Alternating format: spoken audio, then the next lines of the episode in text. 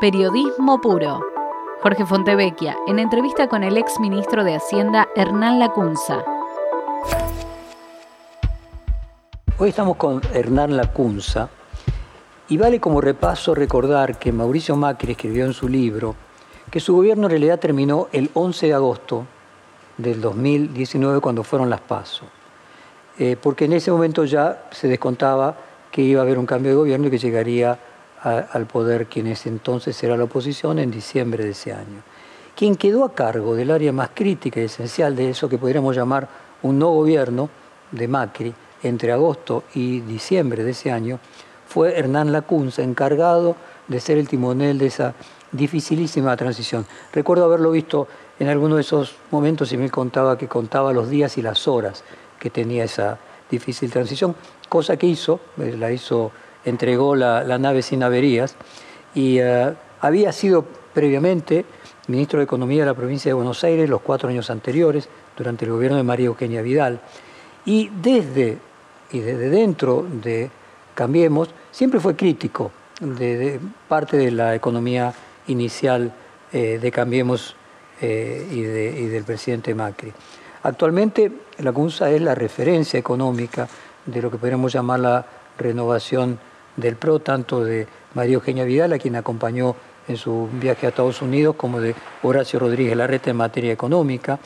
Eh, está haciendo este reportaje por Zoom casualmente porque llegó eh, de viaje y está cumpliendo la, cuarentena. Fue uno de los últimos en llegar antes de que cambiaran las medidas más restrictivas aún.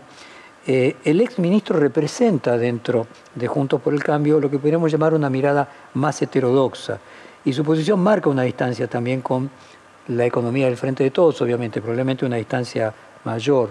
En la página de la consultora Empiria, y Jorge Roberto Hernán Lacunza, porque sus primer, primeros dos nombres son el nombre de su padre y de su abuelo, aunque todo el mundo lo llamaba Hernán, por Jorge y por Roberto, eh, nacido en el año 1969, explica su ideario de esta manera. No nos iremos a dormir una noche como adolescentes y amaneceremos desarrollados ante el espejo. El camino al desarrollo es parsimonioso y perseverante.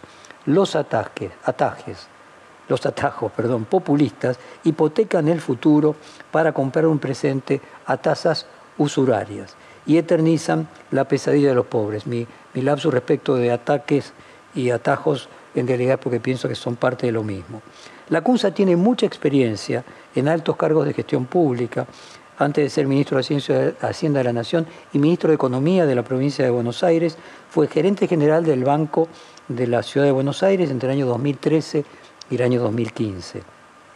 Paradójicamente, durante el gobierno kirchnerista, fue gerente general del Banco Central entre el año 2008 y 2010 economista jefe del Banco Central entre 2005 y 2008, director de Economía de la Cancillería entre 2002 y 2005. Se retiró del Banco Central cuando se negó a firmar una transferencia de recursos, en ese momento eran del Fondo Bicentenario a una cuenta del Tesoro Nacional, cuando una orden judicial eh, lo impedía y ordenaba lo, contrario. La CUNSA llegó a la función pública al comienzo de todo de la mano de Martín Redrado en la, en la Cancillería, eh, porque había comenzado su carrera como consultor en la Fundación eh, Capital del propio Redrado, quien se especula que podría llegar a ser un ministro de alternativa del Frente de Todos y va a haber una breve pregunta sobre ese tema. Él luego llegó al Banco Ciudad convocado por Rogelio Frigerio, otro economista que participó de la gestión de Cambiemos, también una, una mirada distinta a la mirada que podríamos decir más ortodoxa que podría haber representado el presidente y su ministro Nicolás Dujovne. La Junza es licenciado en Economía en la Universidad de Buenos Aires, recibió en 1994 y entre 1997 y 1998 realizó un posgrado de Economía en la Universidad Torcuato Itela. Es el economista más renombrado de Juntos por el Cambio. Y en este momento en que se lleva adelante una decisión respecto de qué rumbo debe tomar la oposición tanto en las candidaturas como en su posicionamiento, las candidaturas de 2021, como en su posicionamiento 2023, eh, su opinión tiene una relevancia muy especial.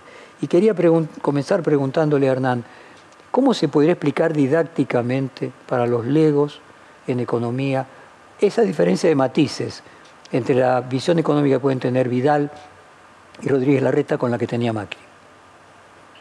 ¿Qué tal? Buenas noches, Jorge. Gracias por la invitación y por tu generosa y meticulosa introducción. Eh, me habría gustado estar ahí, pero bueno, este, tengo que cumplir con la cuarentena, así que en, otro, en otra oportunidad podremos charlar eh, eh, presencialmente. yo diría, Jorge, que yendo directo a tu pregunta, no hay grandes diferencias dentro de Juntos por el Cambio respecto al modelo de país que, tenemos, que queremos construir hacia adelante, el, país aspiracional, que para definirlo en tres conceptos, diría, eh, en, tres líneas, en tres grandes líneas eh, económicas, eh, es una economía abierta, estable, o sea, abierta, relacionada con el mundo, el canal financiero, el canal comercial, estable, o sea, de baja inflación y sin incertidumbre cambiaria, y para eso hace falta una convergencia hacia un equilibrio fiscal. Si vos hablas con cualquiera de los eh, líderes políticos de Junto por el Cambio, tanto de la, diría del Partido Radical como de la coalición cívica como del PRO, no va a haber disonancias grandes respecto a esas, a esas líneas directrices y en todo caso hay eh, diferencias más, de, más tácticas que, estratégicas o que de horizonte o que de punto de llegada respecto a la velocidad y a la consistencia y a la sincronía y hasta la de la secuencia de las reformas eh, que, haya que implementar para, generar, eh, para llegar a ese, a ese puerto, a ese, a ese norte, a ese puerto de llegada. Por supuesto que el fin último, y acá ya directamente no hay diferencias entre en ninguna plataforma política. El fin último, que es el bienestar, básicamente es que a la población depende, su, bienestar depende críticamente de dos variables, que son el empleo y la inflación, o sea, el costo del changuito del supermercado. Así que te diría que ni entre María Eugenia, Horacio, eh, Mauricio, Patricia, por el lado del PRO, y, me animo a decir también de los radicales, no hay una, una, una diferencia crítica ni, ni, ni, demasiado sustancial en cuanto a la, al horizonte económico que tenemos que recorrer, sí puede haber algún matiz respecto a, la táctica. Ahora, Hernán, me da la sensación cuando voy a decir la secuencia. Bueno, la secuencia es si uno sale del cepo el primer día o sale del cepo cuatro meses después, modifica todo, ¿no? O sea, recuerdo en un reportaje que te hice en su momento que vos eh, hacías... Eh, una crítica a la liberación del mercado de cambios en, un momento que la Argentina a lo mejor no estaba en condiciones todavía de que así fuera. Es decir, esos, voy a otro punto, Aristóteles decía, estamos todos de acuerdo siempre en los fines, la divergencia sobre medios, todos queremos ser felices, el tema es cómo lograrlo, no son pequeñas diferencias el cómo, ¿no? No, por supuesto, porque una mala táctica, o sea, los fines mal elegidos o, asincrónicos o, no ordenados secuencialmente te pueden hacer naufragar en el camino y no, llegar a... Eh, los medios, digo, mal elegidos, no te, pueden hacer naufragar y no llegar a los fines que, todos deseamos. Yendo a, tu pregunta concreta, digamos, y parte también del aprendizaje, creo, de la experiencia anterior, que no dio los resultados esperados en materia de bienestar, esto es lo que decía antes, en materia de... Eh, cantidad de empleos generados, por más que se generó empleo, pero sobre todo de estabilidad nominal, o sea, de inflación y de tipo de cambio, no dio los resultados esperados en materia de bienestar, a pesar de que hizo una mejora sustancial en materia de, las raíces de la economía, o sea, dejó un tipo de cambio competitivo, eh, tarifas más acordes a los costos, pero bueno, no, me quiero extender. Eh, sí hubo, eh, evidentemente, en esa, en esa falta de resultados, hubo errores tácticos como este que vos mencionás, de una apertura irrestricta o demasiado rápido de la, de la cuenta capital. Me parece que o sea, uno no hace política económica, no diagrama programas económicos en, abstracto, en el aire, sino que tiene que tener en cuenta la naturaleza de su mercado, la naturaleza de sus consumidores, de sus ahorristas, el ADN eh, o la genética que fue formada a través de varias décadas. Yo no creo que la Argentina, los argentinos sufrimos especialmente la volatilidad cambiaria, eh, no porque seamos, tengamos una genética distinta a los brasileños, sino porque tenemos, eh, por ejemplo, a los sudafricanos o a los vietnamitas, sino porque tenemos cinco décadas por lo menos de inestabilidad en las espaldas, entonces nos formamos con esa, con esa volatilidad y somos especialmente adversos a eso porque nos trajo mucho sufrimiento. Entonces,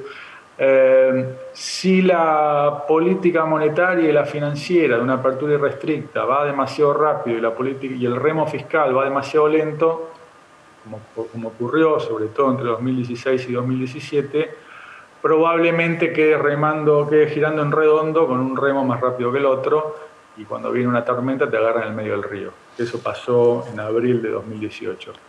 Eso me parece que es este, Ahora, permitime que te interrumpa. original, si querés, del programa pasado y es lo que no tenemos que repetir.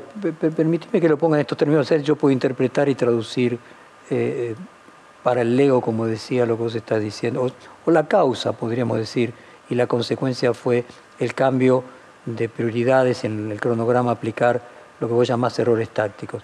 Podríamos decir de que tu formación, eh, como la de Vidal, eh, es una formación más nacional, más eh, sensible a las particularidades de, la sociedad argentina, mientras que la formación de otros economistas del PRO y probablemente del propio expresidente Macri sea, podríamos decir, más científicamente pura, que no tiene en cuenta las particularidades de la Argentina, como le pasó también al Fondo Monetario, de no tener en cuenta la Argentina que hay algo en tu caso que tiene que ver con una sensibilidad que te hace un poco más pragmático.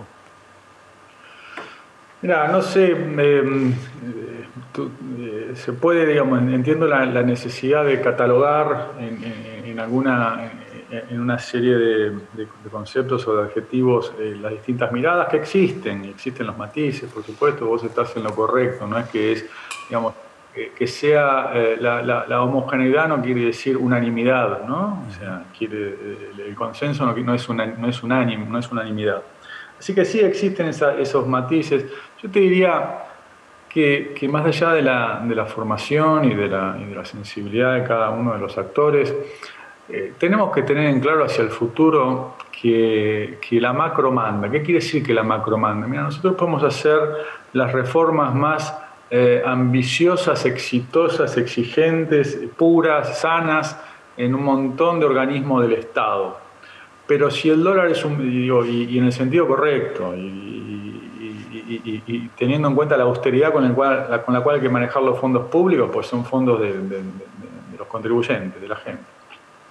Ahora, si el dólar es un barrilete, lo que hagamos en el SENASA o, en el Instituto de Previsión Social de la provincia o en el ANSES o en el Ministerio de Agroindustria de Cort, nada se va a sentir digo, y, el bienestar del público va, va, a caer. Por supuesto que toda esa reforma micro de cada uno de los estamentos del Estado es muy importante justamente para, para consolidar esa trayectoria macroeconómica, pues si no, todos los recursos que conseguís son un barril sin fondo, se pierden en la ineficiencia de la administración pública. Pero, pero la condición de primer orden, e incluso te diría pensando en 2023, el objetivo de primer orden es evitar la próxima crisis. O sea, eh, porque si no, ni siquiera genera, ¿te acordás de la famosa lluvia de inversiones que ocurrió parcialmente en 2017, pero nunca fue lo esperado? No ocurre porque, porque si los empresarios, los ahorristas argentinos y del exterior, percibimos que el esquema no es sostenible, sino que va a haber una crisis dentro de 3, 4, dentro de 6 años, nadie hunde capital de largo plazo, sino más bien que entran y salen rápido porque son comportamientos adaptativos a esa, a esa economía demasiado volátil. O sea, es racional esa respuesta del sector privado a incentivos que son transitorios y no permanentes. Desde el punto de vista económico, también desde el punto de vista político, y esto es quizás más grave y no depende solo de Juntos por el Cambio. Si cada gobierno viene cada cuatro años y resetea todas las reglas del juego y hace todo lo contrario del anterior, bueno, no va a haber reforma que, genere expectativas porque todo va a ser transitorio. Este, y entonces si, si, pasamos del polo norte al polo sur cada cuatro años, bueno, es muy difícil salir del pantano en el que estamos desde hace 40. ¿no? Hernán, vos acabás de acompañar a Vidal en su viaje a Estados Unidos. ¿Cómo fue esa experiencia? Te diría, Jorge, tres conclusiones, tres, tres eh, telegramas para contestarte. Hace 20 años que voy a, que tengo la oportunidad profesional de ir a, Estados Unidos, sobre todo a, Nueva York, hablar con, inversores, con, fondos de inversión, con bancos, también organismos públicos en Washington, este, a, los, organismos multilaterales de crédito. Déjame decirte así, es, el peor momento de los últimos 20 años para con Argentina. Eh, no, no, no, no, tanto para, referido al gobierno de turno, sino a un desencanto eh, con el país porque hace 40 años que venimos haciendo lo mismo o parecidos con matices y, aún cuando ha habido intentos y con distintos nombres, desde el plan austral terminando con, el, programa nuestro de, Mauricio Macri, pasando antes por la convertibilidad y por la economía kirchnerista de los 2000, o sea, pusimos eh, sobre la mesa estrategias de variado tipo eh, pero siempre con resultados insuficientes y no tomamos nota de nuestros errores básicos. Así que te diría que hay mucho escepticismo con la Argentina como primera, como primera conclusión. La segunda es, no hay eh, expectativas de que esto se revierta, de que se puedan revertir esa expectativa en 2022 y 2023. No se ve en el gobierno una capacidad de reacción eh, a algo que, a una agonía que está teniendo la, economía argentina desde hace dos años por lo menos, y, aún con, la, con, el atenuante de la pandemia, pero con un diagnóstico bastante eh, precario que, ni siquiera es consciente de, los problemas. Entonces no se ve ni, un, buen diagnóstico, por lo tanto tampoco una voluntad de, corregir eh, desequilibrios. Eh, y la tercera, Jorge, más referido a Juntos por el Cambio, no hay tantas dudas, no hay, tantas preguntas sobre cuál sería un programa a implementar por un gobierno de la oposición en caso de triunfar en 2023, sino el desafío de la economía política de cómo llevar, de la Argentina, ¿no? de, un gobierno en particular, de cómo llevar adelante reformas que todos consideramos necesarias, pero que para las cuales hay que tener el consenso político suficiente, porque si no son reformas efímeras. Eh, y, eso no, sirve para nada porque se revierten a los dos años. Déjame preguntarte, aprovechar tu viaje a Estados Unidos para preguntarte un poquito de Estados Unidos. Imagino que debes haber eh, visto la, eh, digamos, el contrapunto entre Larry Summers y Paul Krugman en enero y um, cómo él tiene una mirada, en el caso de Larry Summers, muy dura respecto a lo que está haciendo Biden y la, eh, posibilidad de inflación en los Estados Unidos. Pasaron ya eh, cuatro o cinco meses eh, de, aquel debate. Hoy, ¿encontraste preocupación por, por, la inflación y tu propia opinión respecto de ese debate, si coincidís más con Krugman o con, o con Summers? Sí, bueno, por supuesto. Primero en otro nivel, ¿no? La, inflación anualizada del, último mes dio la más alta en varias décadas, pero es del, menos del 4% anual, o sea, nosotros, lo que nosotros tenemos por mes. Así que es otra, otra categoría de problema. Eh, y además en un país que tiene, puede darse el lujo de emitir su moneda es la reserva de valor para el resto del mundo. O sea, a veces cuando veo acá que se trazan paralelos entre el Banco Central Argentino y lo que hace la Reserva Federal en materia de, de, emisión, es como, bueno, yo soy futbolero, es como eh, trazar eh, paralelos entre Racing, que es el equipo de, mis amores, y el Barcelona, o sea, son dimensiones distintas. Eh, sí, bueno, el debate está, está vivo, está vigente y te diría que está no, no muy distinto de acá respecto a a, alguna, alguna especie de grieta más angosta allí, este, o sea, en otra, en otra dimensión, o sea, hay cosas que no se discuten, acá parece que se, se, rediscute todo cada cuatro años, em, pero, pero indudablemente que el paquete de, fiscal de Biden es un paquete tan ambicioso como, como eh, peligroso, digamos, digámoslo así, respecto a su eh, que si puede pecar de exagerado, eh, la economía está creciendo a muy buen ritmo y si se pasa de rosca puede generar eh, riesgos de, alguna inestabilidad nominal en otra dimensión de la Argentina que sería, que sería gratuita. De todas formas, la Reserva Federal ya ha dado muestra de que está, ha tomado nota de, esa, de esos riesgos, si bien está reaccionando parsimoniosamente, no, no a los volantazos, como a veces pasa en nuestros países, sino más bien eh, con mucha prudencia, eh, sí, sí, entiendo que tiene la capacidad de reacción y la conciencia de, esos riesgos. Eh, lo que sí me parece que para la Argentina, de ese mundo que viene, Jorge, es un mundo no hostil, pero sí menos favorable en términos de las variables que a nosotros nos importan en los próximos dos años, porque una eventual suba de tasas y la expectativa de una suba de tasas ya es suficiente para que eso pase, este, puede afectar negativamente desde valores altísimos como están los commodities hoy, sobre todo los alimenticios, Em, digamos, puede poner algún freno y, eventualmente alguna, alguna caída en, esos precios, repito, desde niveles altísimos, o sea que no a niveles dramáticos, pero este, el viento de cola sea sople menos fuerte para la Argentina. Ahora, al mismo tiempo, la desventaja que puede producir una suba de tasas termina siendo mayor o menor que la ventaja que produce un dólar que se vaya debilitando, un proceso inflacionario mayor, que haga que los activos eh, terminen revalorizándose y obviamente entre los activos están las materias primas y están los recursos que la Argentina tiene y produce. Y por eso lo que pasa es que una suba de tasas probablemente provoque un fortalecimiento del dólar. Entonces, eh, justamente podría afectar indirectamente. La Argentina hoy está aislado financieramente del mundo, así que la suba de tasas no es que le afecta tan directamente, lamentablemente, o sea, no pudimos aprovechar las tasas bajas que sí aprovecharon nuestros vecinos latinoamericanos. Todos durante la pandemia pudieron colocar bonos al 3% anual, por decir un promedio, de Perú, Brasil, Paraguay, este, eh, Uruguay, em, Chile. Em, Colombia y México. Bueno, todos ellos pudieron aprovechar esa bonanza, nosotros no, así que no es tanto el canal financiero directo, sino eh, el indirecto vía precios de commodities en caso de em, abaratarse por una, apreciación del, dólar. ¿no? Pero, pero, insisto, no es un viento de frente, ni mucho menos, es un viento de cola soplando menos fuerte.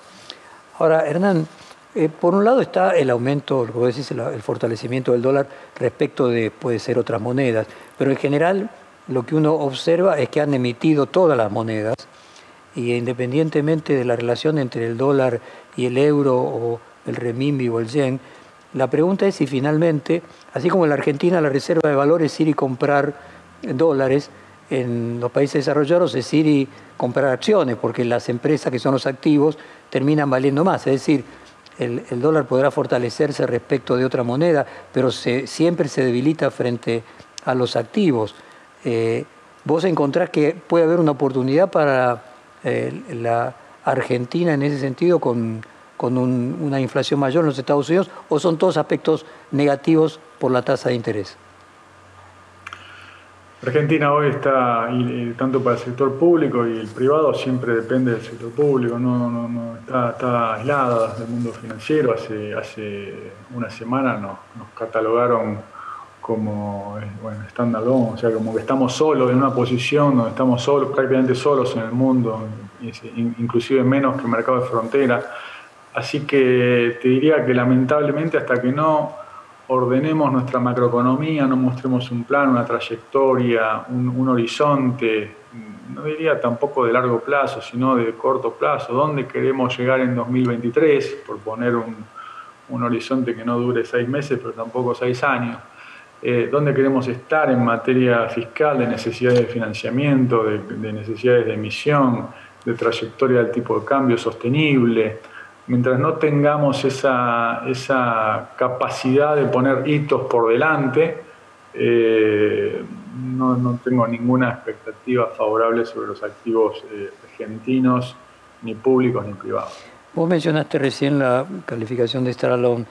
Eh, Ignacio, Juan Ignacio Paolo, Paelici, perdón por la duda en pronunciarlo, analista de tu consultora Empiria, voy a leer textualmente, dijo, como la Argentina fue reclasificada, lo que se espera es que haya una gradual salida de esas posiciones hacia otros activos dentro de los países emergentes. Lo que no queda acá se lo lleva a alguna otra empresa de otro país. Eso al país en sí mismo no le genera ningún efecto inmediato, pero sí le genera en el mundo del equity, o sea, del capital. Puesto en otros términos, la Argentina no hubiese tenido menor riesgo país si se mantenía su estatus, porque lo que determina el nivel de riesgo país pasa por otro lado, incapacidad de acumular dólares para pagar deuda en moneda extranjera.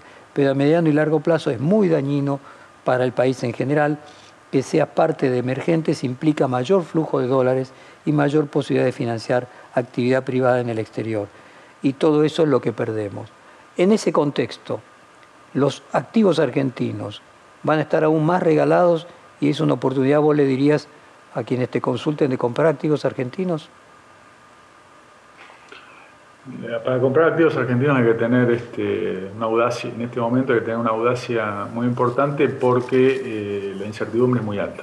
Entonces, bueno, eh, obviamente no es para, pequeños inversores o, minoristas porque pueden tener mucha volatilidad.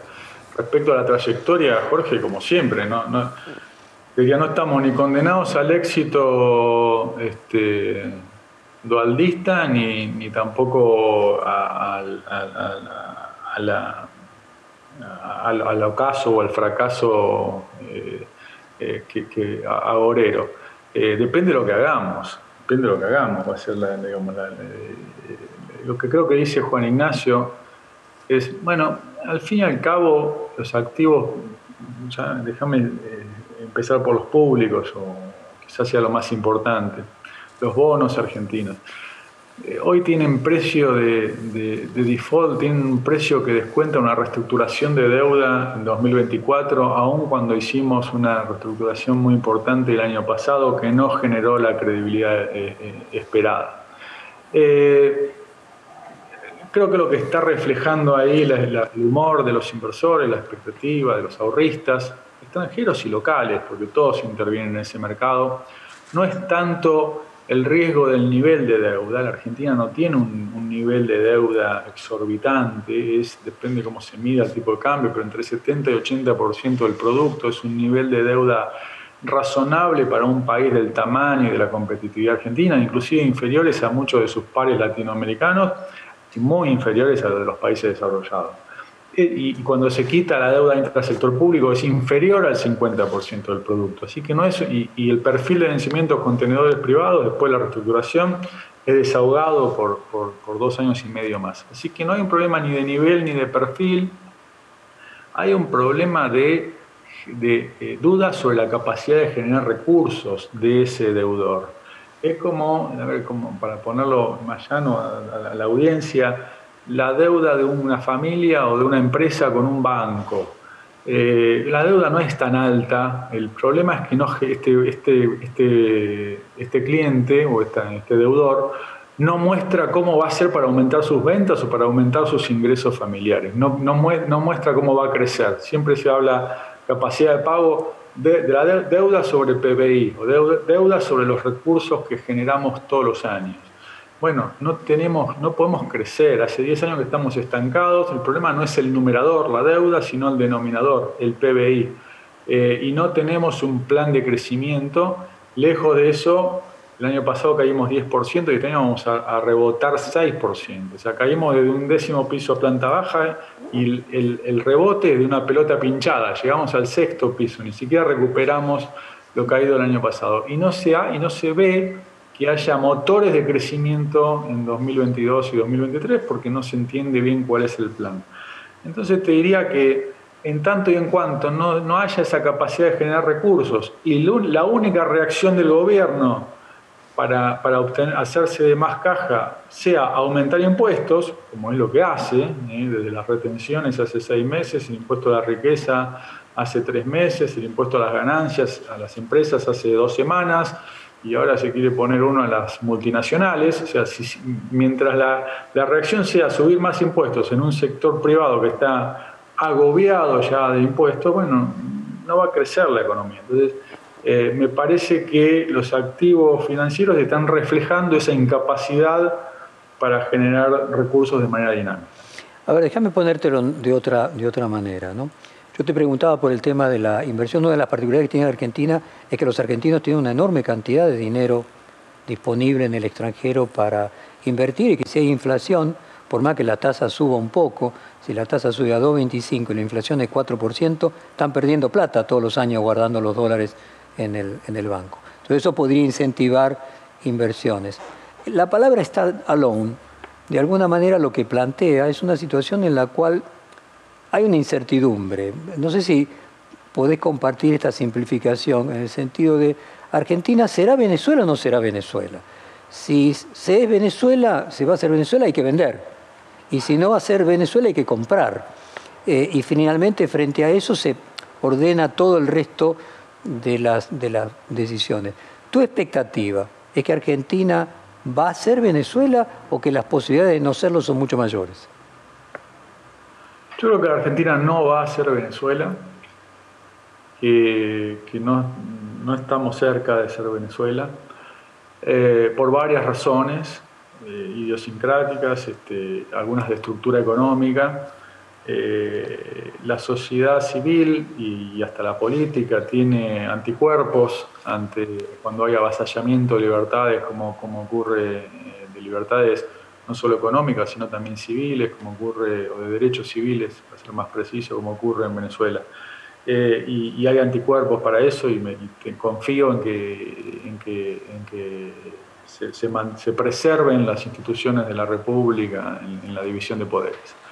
Eh, la diferencia de estructura económica, muy, una, para mencionar una muy importante, eh, la economía venezolana tiene una, el Estado venezolano tiene una, una, fuente de recursos propia que es que PDVSA es una empresa pública. Entonces, eh, la generación de divisas automáticamente eh, llega al Estado. En el caso de la Argentina, la generación de divisas genuinas es a través de las exportaciones, los exportadores son privados, Complejos Ojero, que este año va a aportar más de como 30 mil millones de dólares, eh, para que el Estado se, apropie de eso, tiene que, el problema de la transferencia, o sea, tiene que poner impuestos. Y no es tan, tan fácil, tan obvio, porque no la, siembra y la cosecha no se genera solo, alguien lo tiene que hacer, y si le ponen impuestos muy, graves, muy grandes, se va a perder la generación.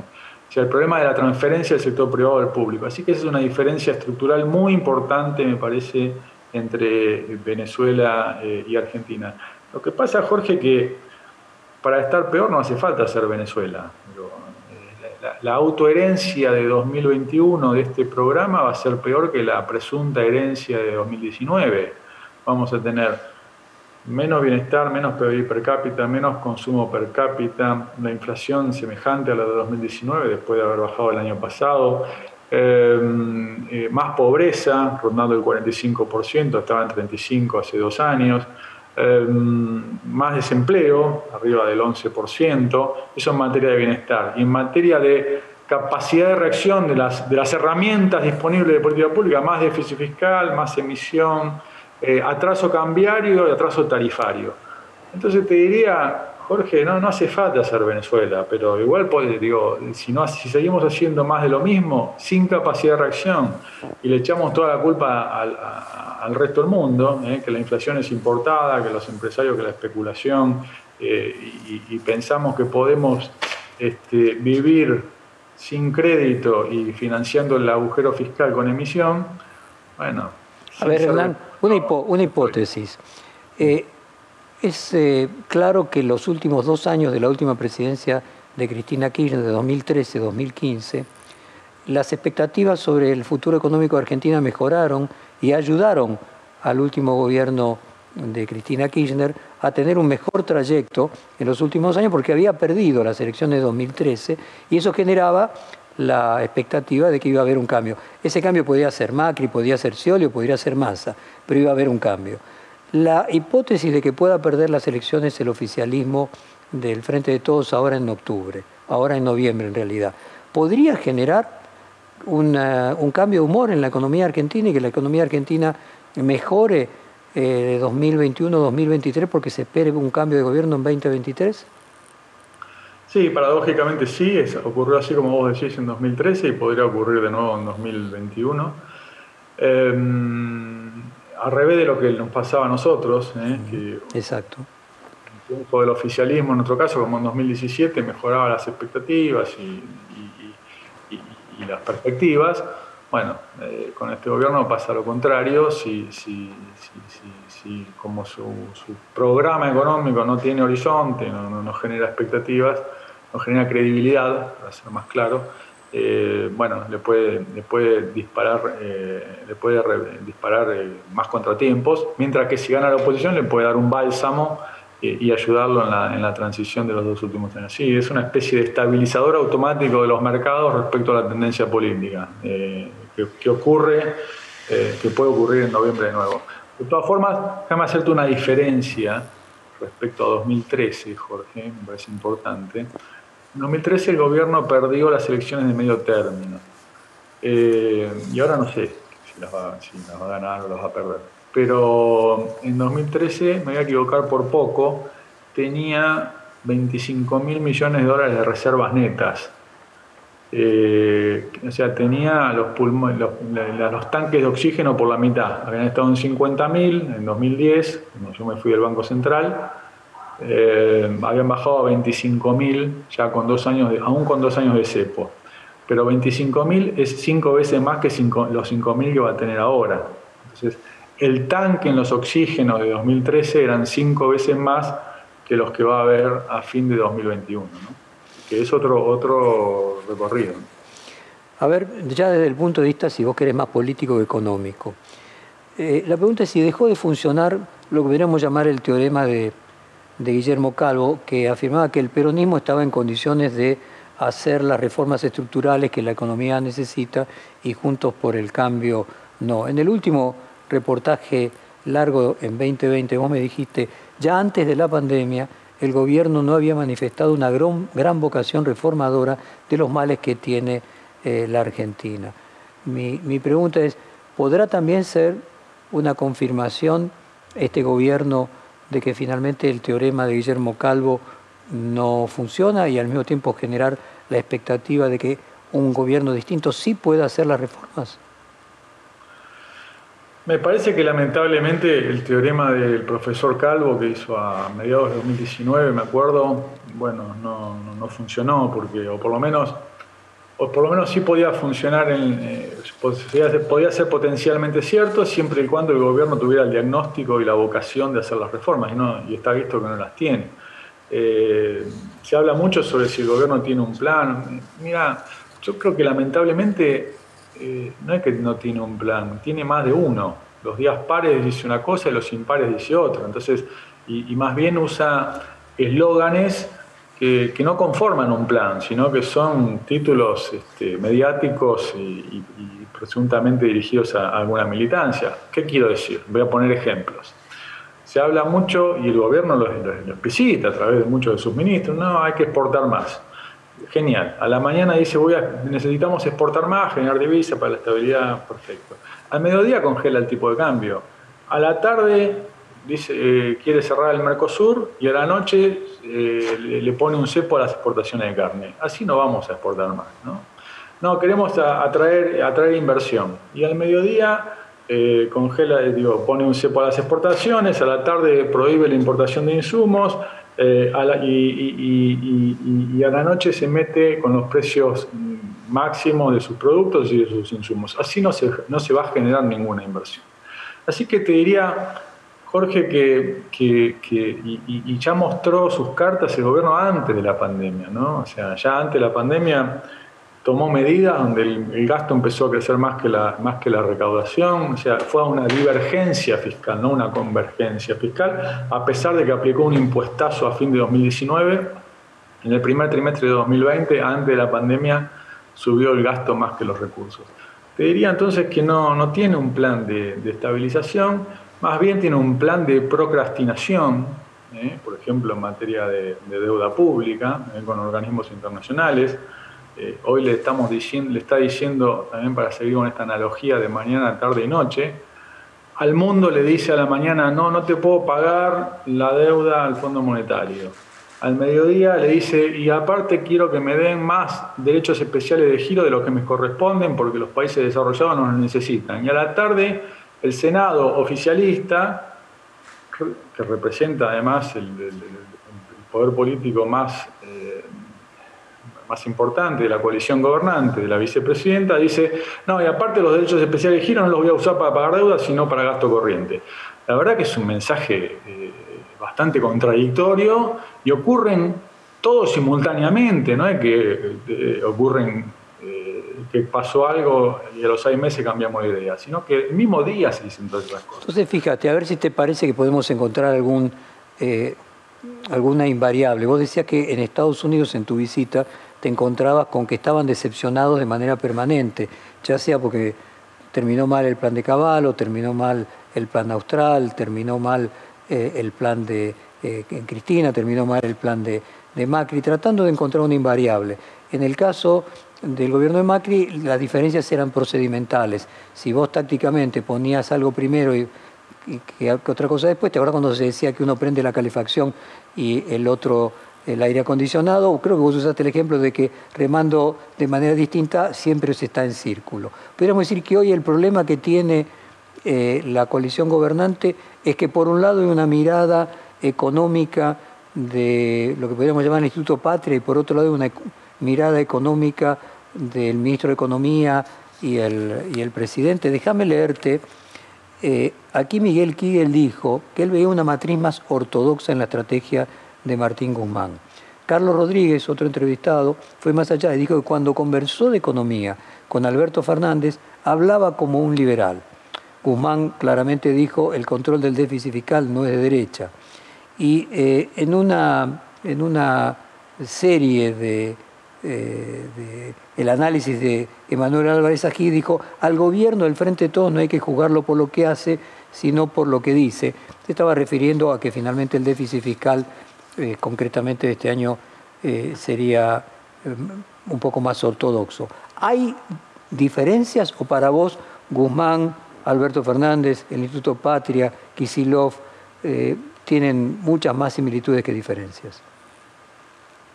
No, me parece que hay diferencias evidentes.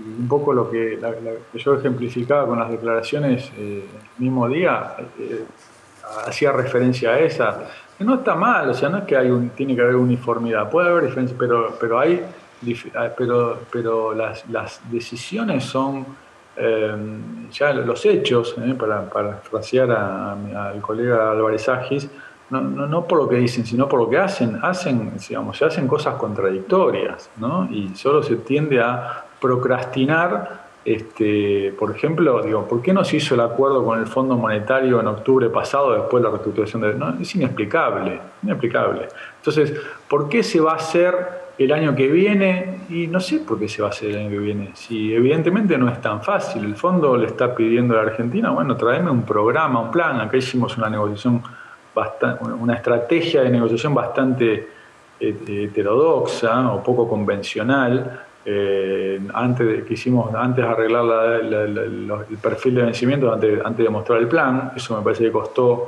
algo de tiempo, de sacrificio de tiempo y de, de, deuda, pero bueno, ya pasó.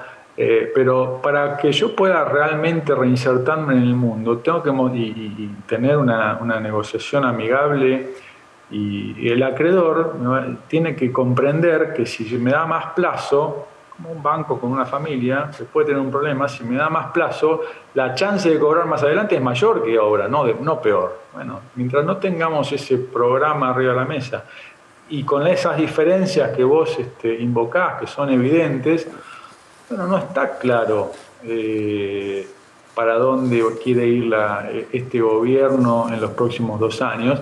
Y eso me parece que es lo que, lo que, en tu primera pregunta, cómo nos están viendo en el mundo hoy, y con mucho desencanto, mucho escepticismo. Yo volví el domingo, el sábado, y, y al día siguiente se estatizaron los trenes de carga, y no, no, sé bien el argumento de por qué, este, eh, no, vi ningún argumento categórico que diga por qué es mejor que sean públicos que privados. Eh, bueno, ese tipo de, de, incertidumbres eh, no le hacen bien a la, credibilidad argentina. También esta serie de reportajes, eh, Daniel Altana de Fiel dijo que suele reunirse periódicamente con otros colegas, que en el pasado siempre había una diferencia entre quienes eran más ortodoxos y más heterodoxos. en quienes eran más fiscalistas y menos fiscalistas, pero que desde que apareció el Instituto Patria, terminan todos estando de acuerdo en contra del Instituto Patria. Y paralelamente, eh, Gustavo González en su última columna, eh, publicada en el diario Perfil, decía o sostenía o conjeturaba de que probablemente había eh, más similitudes entre Guzmán y vos que entre Guzmán y el Instituto Patria.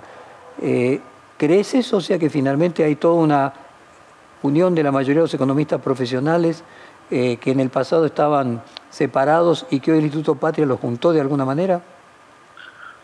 Bueno, sí, porque cuando el Instituto Patria dice que la Argentina es em, la, muerte, no me acuerdo la precisión de la, declaración, pero es la muerte de, las de, todas las teorías económicas, yo diría todo lo contrario.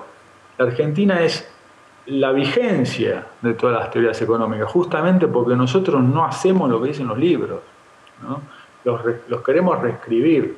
Entonces, justamente lo que, lo que muestran los libros es, mira, si, si haces lo que no dice acá, te va a pasar lo que te pasa, que es que hace 50, 45 años que estamos estancados.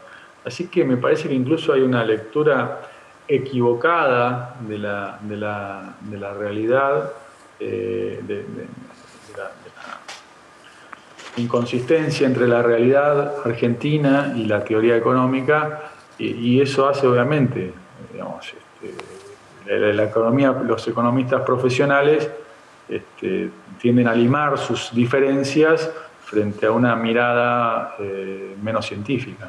Bueno, continuamos en nuestro reportaje con Hernán Lacunza, estábamos entrando más en lo de corto plazo. Vos dijiste, Hernán, que hay una inflación reprimida, una cosa es atrasar el tipo de cambio 5%, otra es atrasarlo 20%, otra es atrasarlo, atrasarlo 30%. Eh, mes a mes esto se va sumando, ¿no? De febrero acá se abandonó el Crown Limpec, el deslizamiento gradual, que parecía una buena política, o sea, ir acomodándose a la, la devaluación a la inflación. ¿Considerás que puede haber algo parecido a lo que fue después de las elecciones de 2013, lo de Fábrega, que hubo una devaluación de alrededor del 20% después de las elecciones, o que el riesgo devaluatorio puede ser anterior incluso? Me parece, Jorge, que es parte del problema del diagnóstico ¿no? este, del gobierno respecto a la, inflación y a las causas de la inflación. La inflación es un embarazo. ¿no? Este, lo que vos, em, vos emitís hoy y los precios lo reflejan a los nueve meses. Y eso es lo que está pasando. La inflación del otoño de 2021 fue la emisión del invierno de 2020 bajo la pandemia, pero bueno, este, justificada o no, es inexorable que tenga efecto sobre, sobre los precios. Y no es entonces, cuando uno va al médico y dice, tengo alta presión, y el médico le dice, es porque tomas mucho sol, como dicen muchos diagnosticadores oficialistas, bueno, uno sale de ahí con más incertidumbre. Y un poco, eso pasa cuando uno escucha que la inflación importada, la, falta de competencia, los monopolios, etcétera, que, puede tener otros problemas, pero la inflación no, no, no, no depende de eso. Eh, una buena práctica que tenía el gobierno era no dejar atrasar el tipo de cambio real, o sea, lo que vos decías, que el dólar acompañe a, la inflación. La abandonó en febrero de este año y eso es una estrategia muy peligrosa porque un profesor que teníamos muchos de nosotros en la facultad decía, ojo que lo que uno elige como ancla, en este caso el dólar, es lo que uno está dispuesto a trazar. Lo que, uno está, dispuesto a trazar es un elástico que se va estirando, se tensa y un día es un boomerang. Bueno, y acá se eligieron dos este, eh, anclas que son las tarifas, generan problemas a mediano plazo, eh, porque sobreconsumimos energía y subproducimos energía, y eso genera déficit fiscal y, externo de divisas, y el dólar. Entonces el dólar se va trazando un 2-3% por mes a este ritmo. Eh, bueno, y al cabo de 10 meses son 20%. ¿Cuánto, si, va a ser 20, 22, 24, no lo sé, pero sí que es una herramienta muy, muy peligrosa, este, una estrategia de corto plazo que puede, digo, después, si puede ser lo mismo que 2014, bueno, dependerá lo que haga el gobierno, no es inexorable que pase, pero, pero si hacemos más de lo mismo vamos a terminar igual. Eh, así que, ahora, si el tipo de cambio de equilibrio Ningún país del mundo sabe cuál es, ni Suecia, ni Vietnam, ni Argentina, pero sí que uno lo va trazando 2-3% por mes. con un tipo de cambio de equilibrio que depende críticamente de la competición. Si la lo, lo, que no haga, te voy a decir, lo que no haga la política económica por las buenas, lo va a hacer el dólar por las malas, pero siempre hay una corrección. Lo que no corrija el costo argentino en la política económica, lo va a hacer el dólar, licuando salarios y licuando eh, ingresos y, encareciendo la mesa de los argentinos. Yo recuerdo en alguna conversación eh, clásica de economía que es, mira, yo no sé cuándo, pero sí que esto va a terminar eh, pasando. O sea, claro, la, la, diferencia de saber el cuándo es donde está, se puede hacer toda la diferencia financiera. Marina Dalpolleto dijo en, estos reportajes también que en los últimos meses viene bajando eh, la, eh, eh, el precio de la soja, bueno, que de hecho la soja viene bajando y que ella pronostica que para el segundo semestre va a ir bajando la compra de dólares del Banco Central y se va a invertir y va a empezar a, a vender. La pregunta es si alcanza con la incertidumbre electoral que siempre se genera una demanda de mayor cantidad de dólares, alcanza a cruzar las turbulencias la cantidad de dólares que entraban por la soja. Yo creo, Jorge, que, sí, coincido con, Marina. El segundo, el primer semestre fue de, relativa holgura de cambiaria, el segundo semestre va a ser de relativa escasez, em, porque la soja se sobreliquidó en el primer semestre y ya junio presentó una alerta temprana, ya las liquidaciones fueron muy inferiores y la acumulación de reserva del Banco Central ya fue la quinta parte de lo que venía haciendo en abril y mayo. Eh, y ahora entramos en una, época de escasez relativa, además eh, coincidente con la incertidumbre electoral asociada al, acto electoral que va a empezar por agosto, septiembre. Así que es un semestre más, más tenso que no, no va a afectar el tipo de cambio oficial porque está todo reprimido por cepo, no se puede ahorrar, ahora no se puede viajar por la pandemia, o sea, hay un montón de factores artificiales y transitorios que reprimen la demanda eh, así que no, no, no, creo que haya una devaluación del oficial previo a las elecciones, seguro, pero ese mismo diagnóstico no puede tener la misma precisión y contundencia para la brecha, que ya ha pasado algo en junio, coincidente con esta menor liquidación o menor acumulación de reservas, el Banco Central acumuló algo de eh, municiones y está interviniendo a través del mercado de bonos, usa el mercado de bonos, pero al final termina cambiando, tomando pesos y dando dólares, que es la única forma de calmar la brecha, pero no creo que este, sea un tránsito lineal, ni mucho menos en materia de brecha de acá a las elecciones. Otro tema que tiene que ver con la inflación. Eh, originalmente el presupuesto del ministro Guzmán tenía una expectativa de 29, 30%, era alrededor de las primeras paritarias que se cerraron. A partir de la eh, paritaria de más de 40 primero del Congreso y después de camioneros, todas las nuevas están por arriba del 40, alrededor del 45 y reabriendo las paritarias que habían cerrado por el, por el 30. Este objetivo de que en una situación de crisis los salarios le ganen a la inflación, no genera al mismo tiempo que luego la inflación vuelva a crecer, es decir, que lo corrija directamente el mercado si la competitividad de las empresas no lo hace posible? Sí, dos cosas. Eh, primero, eh, hace un minuto hablábamos de, la, estrategia un poco peregrina, pero que, puede ser eficaz de corto plazo y un, un, boomerang de mediano plazo, de tratar de frenar la inflación usando como anclas el tipo de cambio y las tarifas. Seguramente la inflación de los próximos meses va a ser un poquito inferior, digo, invento, 3% mensual frente al 4%, o sea, sigue cerca del 40% anualizado eh, del segundo semestre respecto al primero. Ahora, mientras el tipo de cambio, el dólar y las tarifas son anclas, el salario el gobierno lo usa como un barrilete o como una vela, digamos, lo, lo, deja suelto al ritmo inflacionario y eso entonces hace que sea una fuente adicional de, incertidumbre nominal o de, presión inflacionaria por el lado de los costos y no de, no de ancla. Eh, eso para contestar tu pregunta. Más, este, estructuralmente, la respuesta eh, es el enfoque un poco peregrino también de la política económica, de pensar que los precios relativos, en este caso del salario, se definen por decisiones administrativas o incluso políticas como puede ser una paritaria. los salarios reales finalmente dependen de la productividad del trabajo, de que, de que, podamos hacer más bienes, eh, eh, que podamos producir más bienes con, con, la misma cantidad de esfuerzo o con más cantidad de trabajadores. Bueno, eso va, a mejorar eh, el, poder adquisitivo del salario. Todo otro, todo otro atajo, bueno, va a ser pan para el hombre para mañana.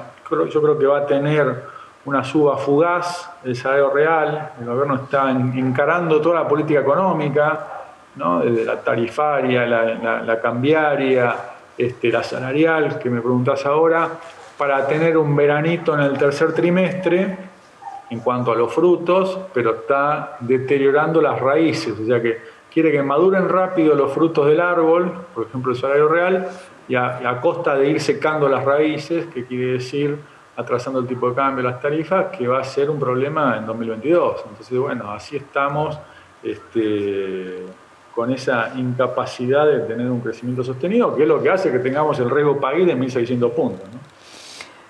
Quiero volver, estamos llegando al final y quiero volver al comienzo con, con el debate de Larry Summers y Paul Krugman. Allí se hablaba también de la curva de Phillips, aquella que planteaba que hay una relación entre la tasa de desempleo y la, y la, y la inflación, que cierto grado de inflación reducía la, la, tasa de desempleo y viceversa.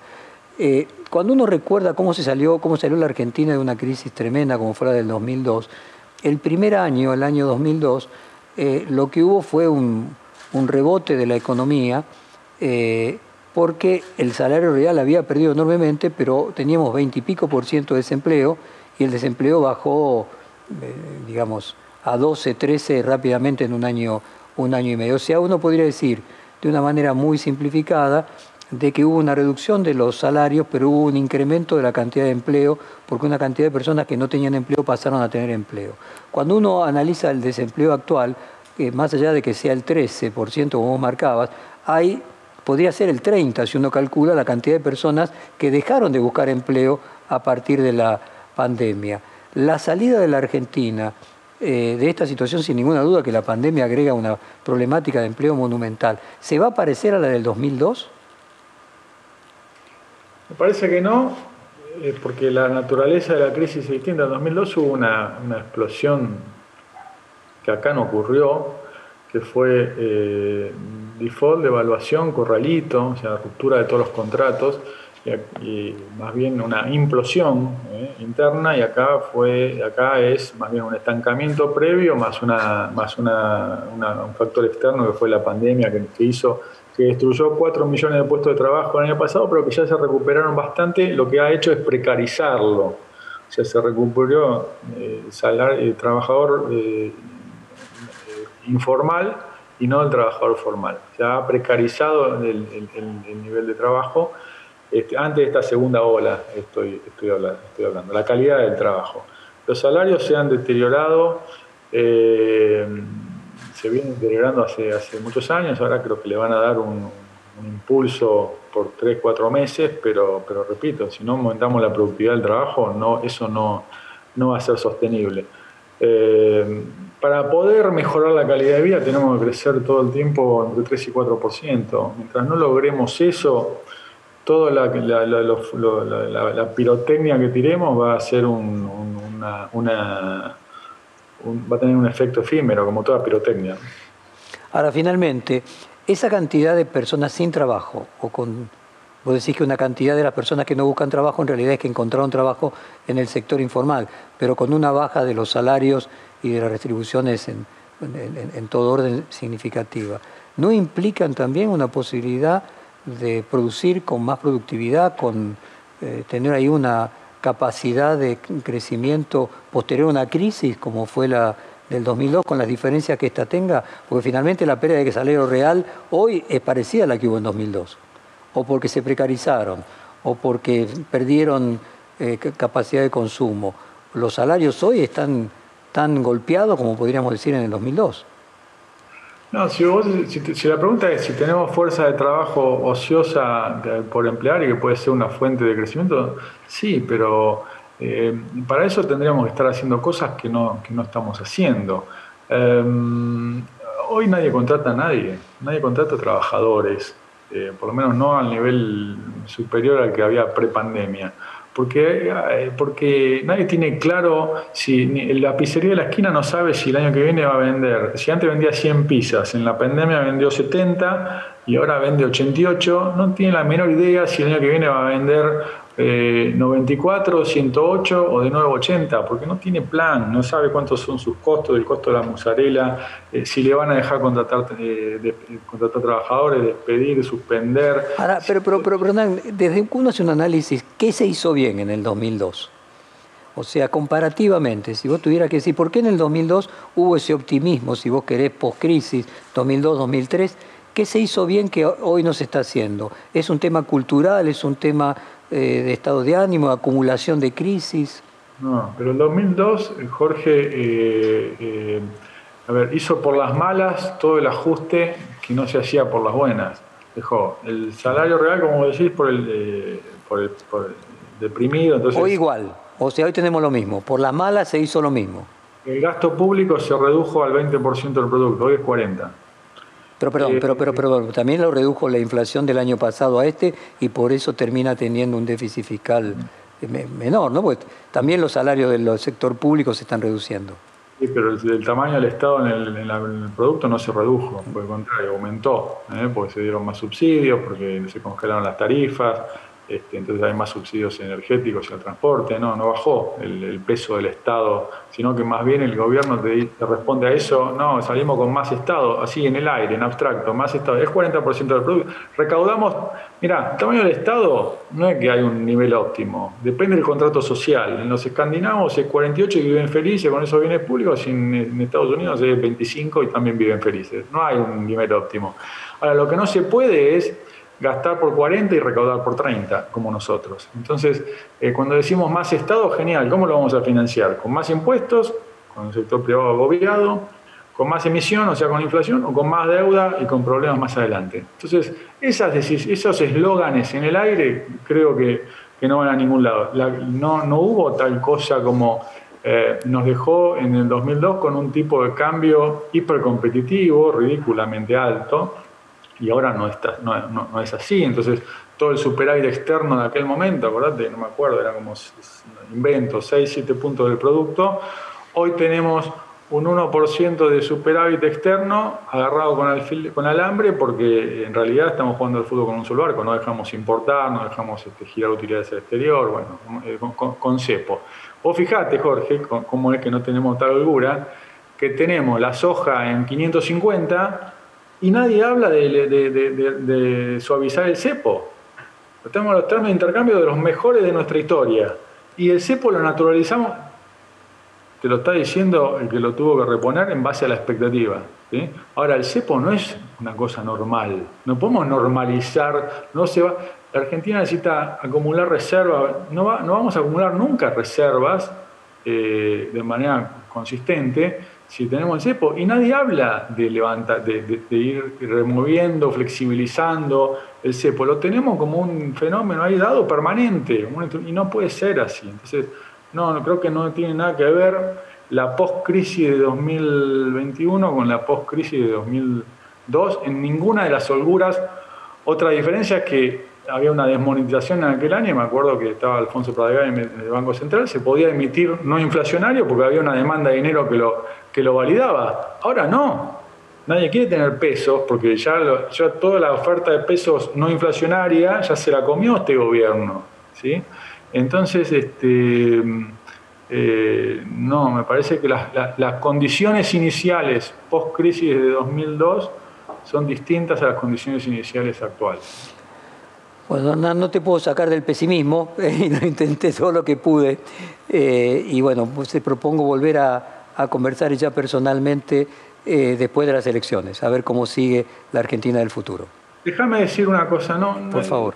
Por esa, este, no, quiero eh, una conclusión pesimista. Yo creo que la Argentina puede salir de este estancamiento, pero no haciendo más de lo mismo y poniéndonos de acuerdo con algunas cosas básicas. Lo que pasa es que, digamos, estamos partiendo como de dos extremos polares, ¿no? Este, digo, con, más, con de lo nuestro, que la emisión no genera inflación y más Estado, va a ser difícil. Este, ahora, eh, si partimos de una economía abierta, con, que tenemos que ir convergiendo un equilibrio fiscal y, no financiando, y que la maquinita de la felicidad de emitir no existe, podemos tener un punto de partida. Y eso no es condición suficiente. Eh, por supuesto que la macro manda y, la estabilidad es, para empezar es una condición como para empezar a hablar. Ahora me parece que con otro programa, eh, con otras políticas, eh, de acá a 2023 podemos tener, podemos, digo, la Argentina no está condenada al éxito ni al fracaso, sino que está, va a ser lo que nosotros decidamos que querramos ser. Hernán Lacunza, muchísimas gracias por esta hora de conversación. Un fuerte abrazo. Chao Jorge, gracias y nos vemos la próxima ahí presencial. Dale. Perfil Podcast.